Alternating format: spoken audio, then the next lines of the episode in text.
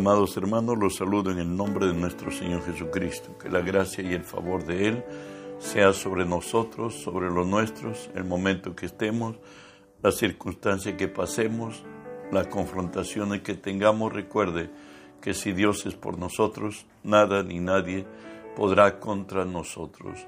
Hoy nos encontramos estudiando la última clase que tenemos de 1 Corintios 6, 20 nos dice así, porque habéis sido comprado por precio.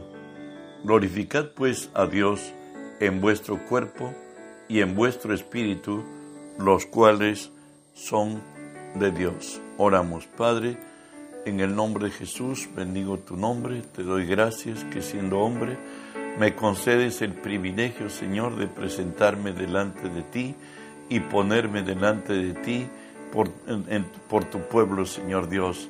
Hoy te cedo mis pensamientos, mi voluntad, las palabras de mi boca, mis actitudes y acciones las sujeto y las someto a ti, Señor, y tú que vives en mí, obra a través de mí, Señor.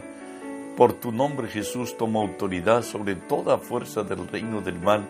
Ordeno que se aparten de este lugar en el nombre de Jesús. Y en el nombre de Jesús, Dios Espíritu Santo, Permíteme decirte, bienvenido Espíritu Santo. Hoy unge mis labios con tu poder, pon tus palabras en mi boca, unge los oídos de mis hermanos, para que tu palabra se quede en nosotros. Háblanos, buen Dios, en el nombre de Jesús.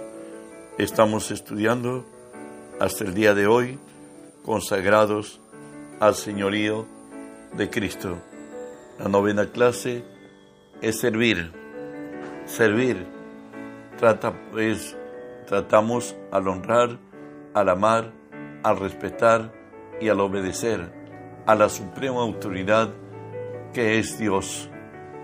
En cuanto a servir, hablaremos también una verdad, que Dios es el dueño de todas las cosas, las que nosotros pretendemos ser nuestras, de nuestra la vida, el tiempo, los talentos, los dones, la pareja, los hijos, las finanzas, la fe.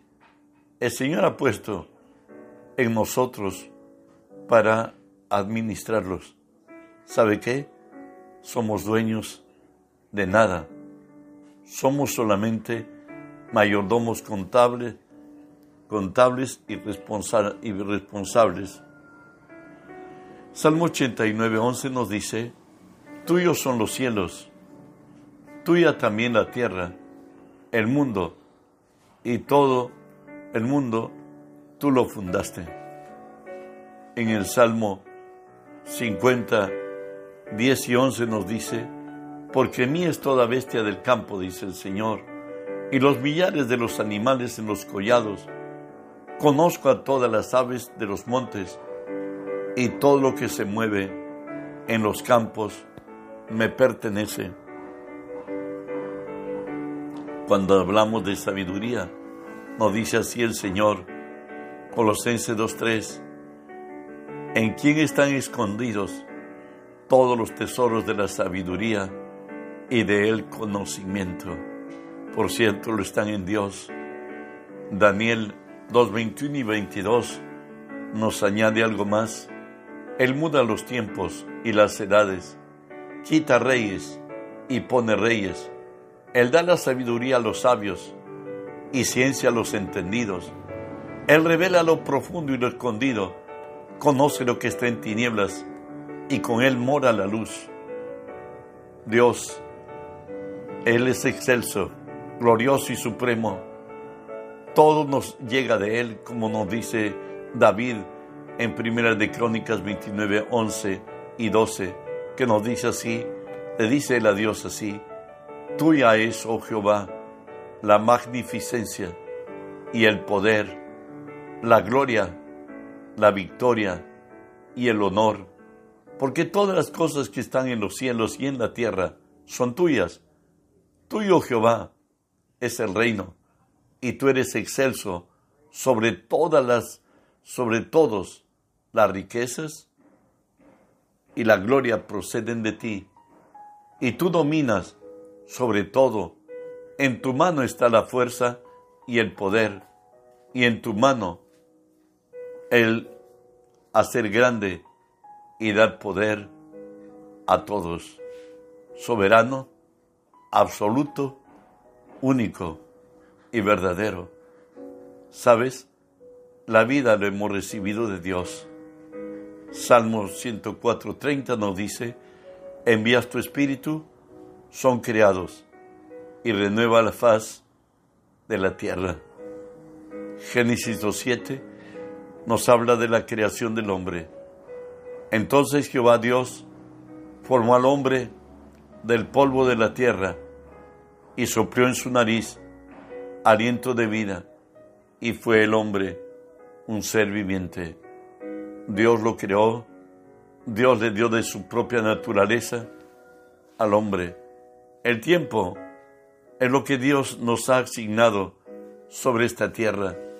Salmos 90, 10 al 12 nos dice, los días de nuestra edad son 70 años, en lo más robusto, 80 años, con todo y su fortaleza y trabajo, pronto, porque pronto pasan y volamos.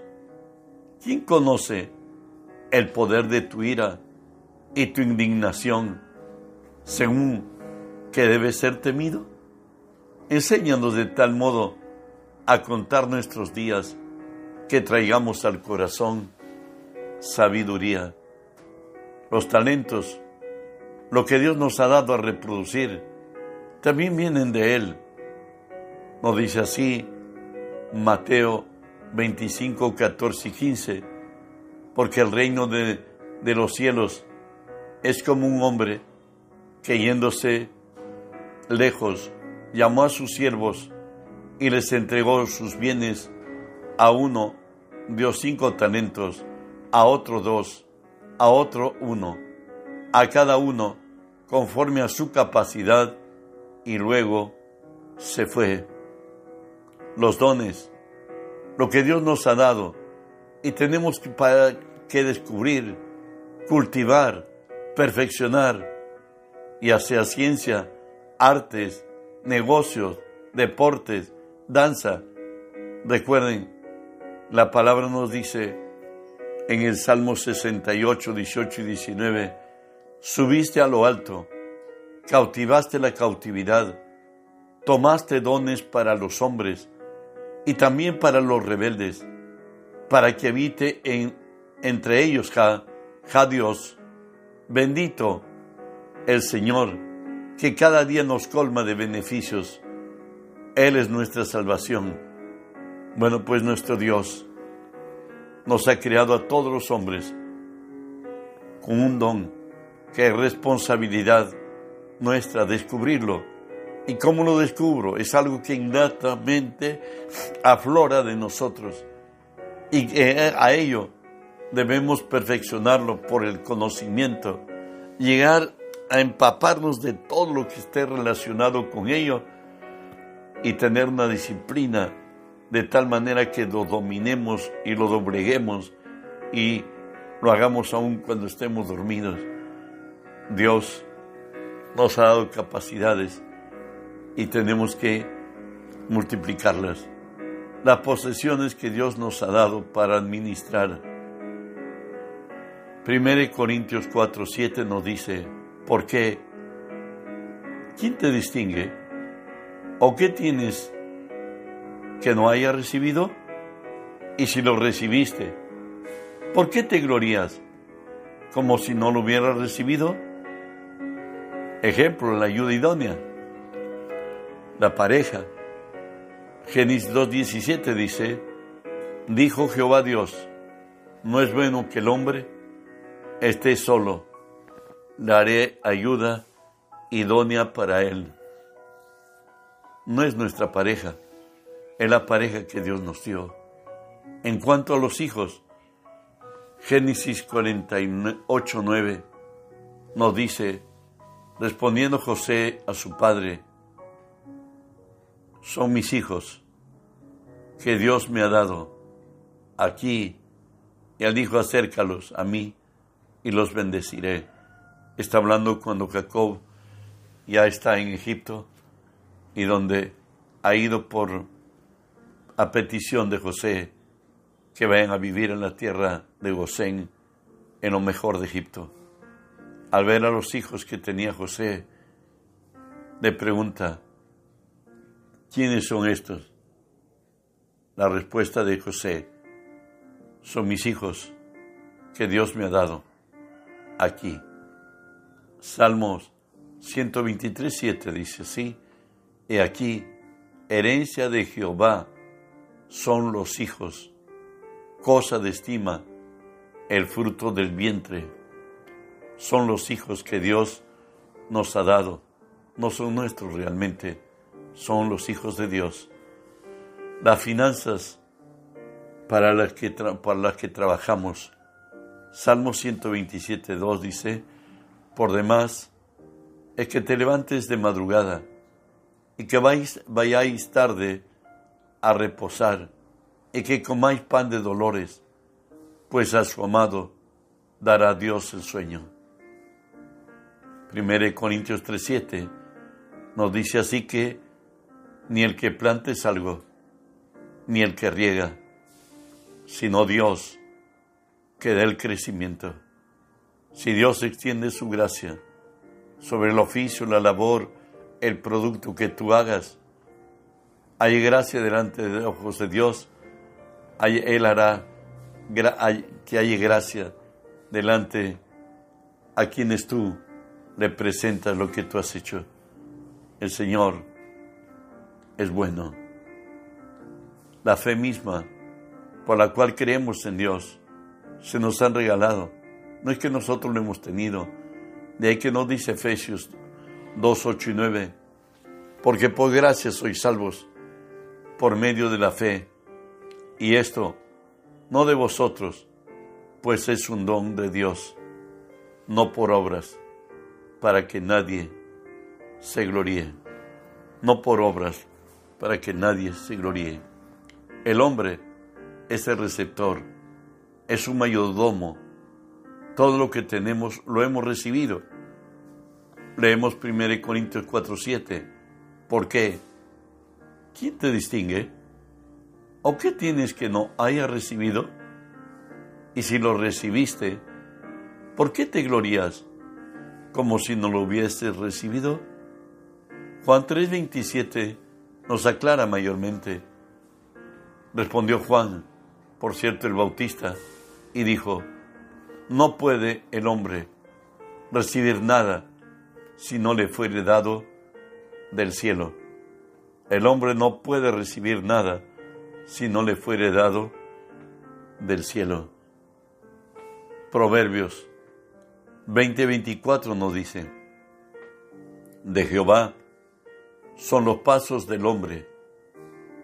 ¿Cómo pues entenderá el hombre su camino?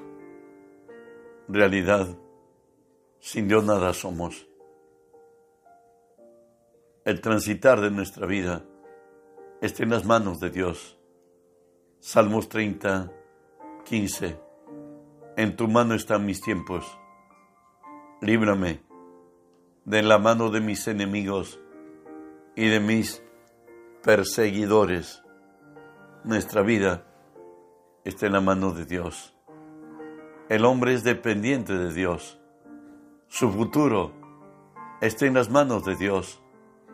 Primera de Samuel 2, del 7 al 9 nos dice, Jehová empobrece y él enriquece, abate y enaltece.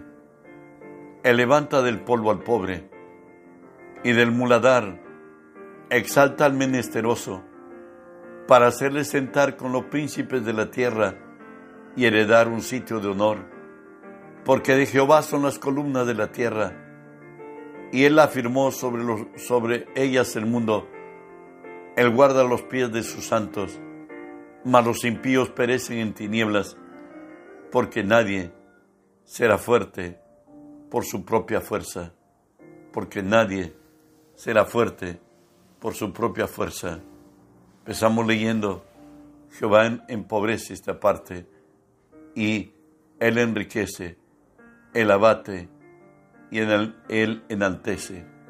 En realidad, Dios, esto se entendió en el Antiguo Testamento, donde según la palabra es la sombra de lo que había de venir el conocimiento que ellos tenían de Dios, entendiéndolo a la luz del Nuevo Testamento, diríamos que el hombre transgrede leyes de Dios, por eso empobrece, y aquel que vive en las leyes de Dios se enriquece.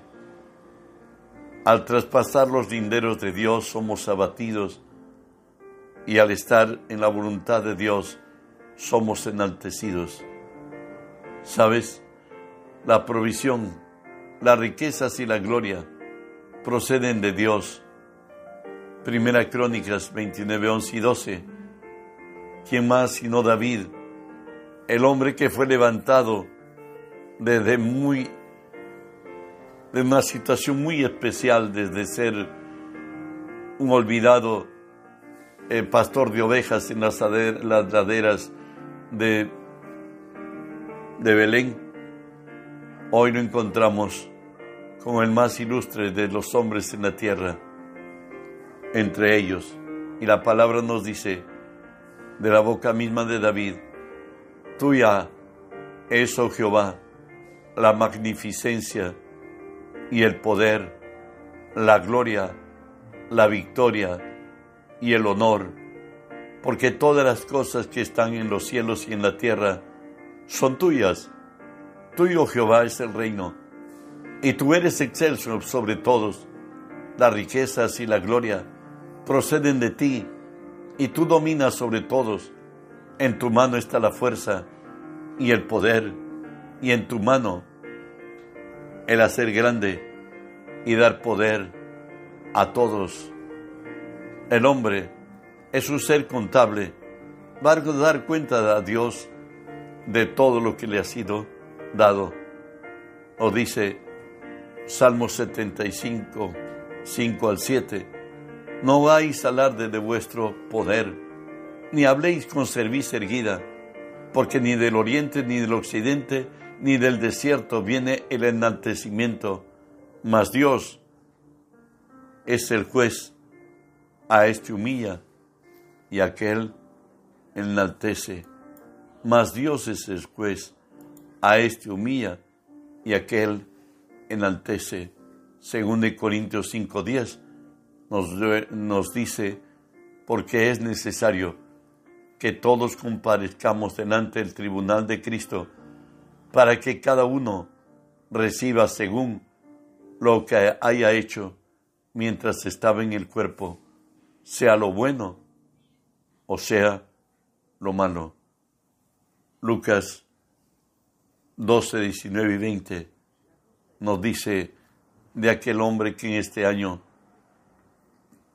venía para él una gran cosecha, había sembrado mucho y se proyectó a cómo acomodar todo lo que se le había, se había cosechado. Y él dice, y diré a mi alma, muchos bienes tienes guardados para muchos años, repósate come, bebe, regocíjate. Pero Dios le dijo, necio, esta noche vienen a pedirte tu alma y lo que has provisto. ¿De quién será? Bueno, hoy veremos lo que Dios espera de los del mayordomo, de mí y de ti. 1 Corintios 4, 1 y 2 nos dice, Así pues, ténganos los hombres por servidores de Cristo y administradores de los misterios de Dios. Ahora bien se requiere de los administradores que cada uno sea hallado fiel. Dios nos dice que los, los demás personas nos tengan por servidores de Cristo y por administradores de los, de los misterios de Dios. y que el hombre, el administrador, se ha encontrado fiel. Además nos dice Colosenses 3:23, y todo lo que hagáis, hacedlo de corazón, como para el Señor y no para los hombres. Todo lo que hagáis, hacedlo de corazón, como para el Señor y no para los hombres. Eso lo habla aquel que trabaja por alguien, que no, que veamos en, para quién trabajamos, que trabajamos para Dios y que debemos hacerlo lo mejor y debemos complacerlo.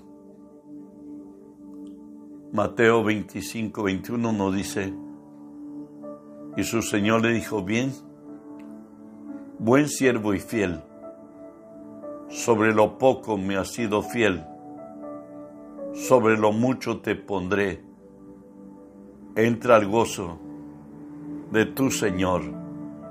Él sabe cuántos talentos nos dio a cada uno y de los que nos ha dado lo hemos reproducido.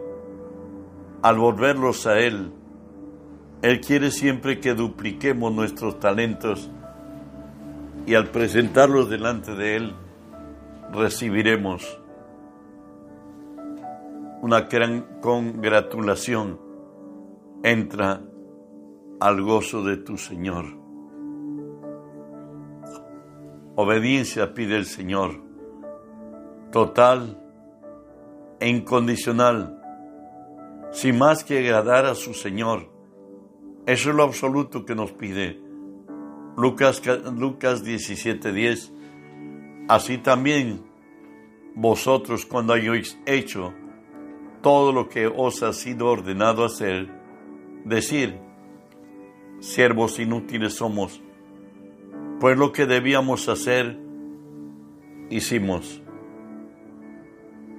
Además de esto, no solamente por cumplir, volvemos a leer Colosenses 3:23, todo lo que hagáis, hacedlo de corazón, como para el Señor y no para los hombres. Ahí nos hablen en desempeño, en, en la profesión, en el oficio, que lo hagas como para el Señor. Nunca hazlo por cumplir hazlo, da algo más de lo que debe estar. Ahí es la bendición que nos alcanza. También nos dice, alguien que acepta ser instruido, busca empaparse de mayor conocimiento. Como dice aquí el salmista, Salmo 27, 11, enséñame, oh Jehová, tu camino y guíame por senda de rectitud a causa de mis enemigos. David, este, Pablo, a Timoteo le dice, procura con diligencia presentarte a Dios aprobado, como obrero que, que no tiene de qué avergonzarse, que usa bien la palabra de verdad. No busques sacar provecho tuyo, habla lo que está escrito, ni conforme quiere que tú lo digas, Dios no como más convenga como hombre. ¿Sabes? El administrador debe tener deseo de servir a su prójimo. Romanos 12, del 10 a 13 nos dice, amados, amaos los unos a los otros con amor fraternal. En cuanto a honra, prefiriendo los unos a los otros. En lo que se refiere de diligencia, no perezosos, fervientes en espíritu, sirviendo al Señor, gozosos en la esperanza, sufridos en la tribulación, constantes en la oración, compartiendo para la necesidad de los santos, practicando la hospitalidad.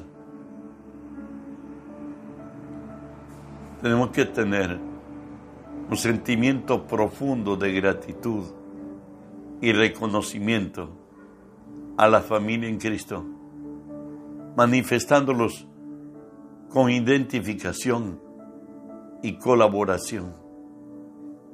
Recuerde, tenemos un mismo Padre. Y este Padre es Dios. Tenemos un mismo destino, el cielo. Tenemos las mismas confrontaciones y problemas. Por tanto, debemos amarnos y considerarnos e identificarnos en el momento de aflicción y dolor.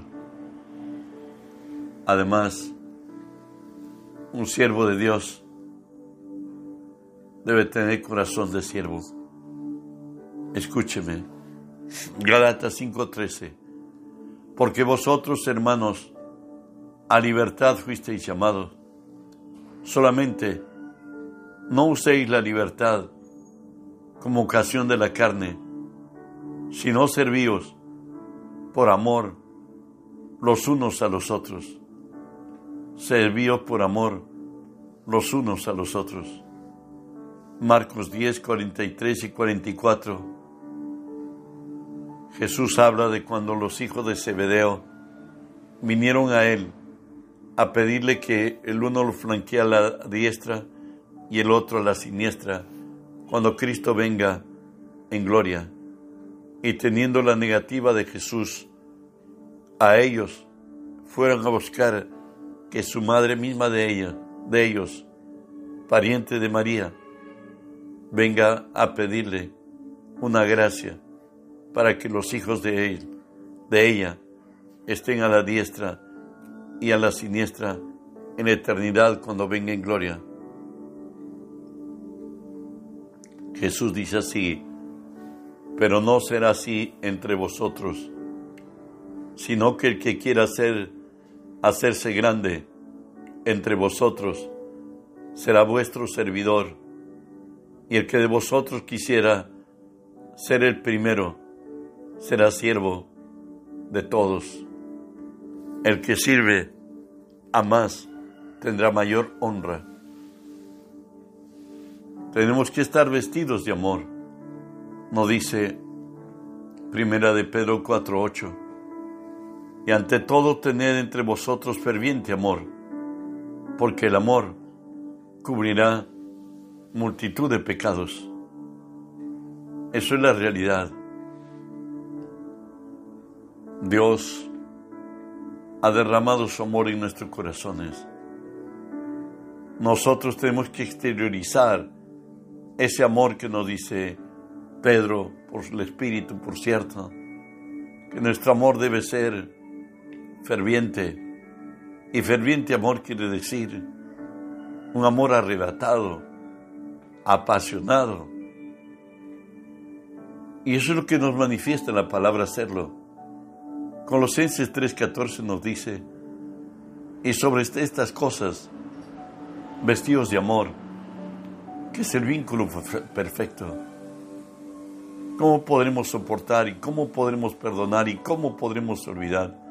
si solamente estamos vestidos de amor, porque el amor todo lo sufre, todo lo puede, todo lo cree y todo lo soporta.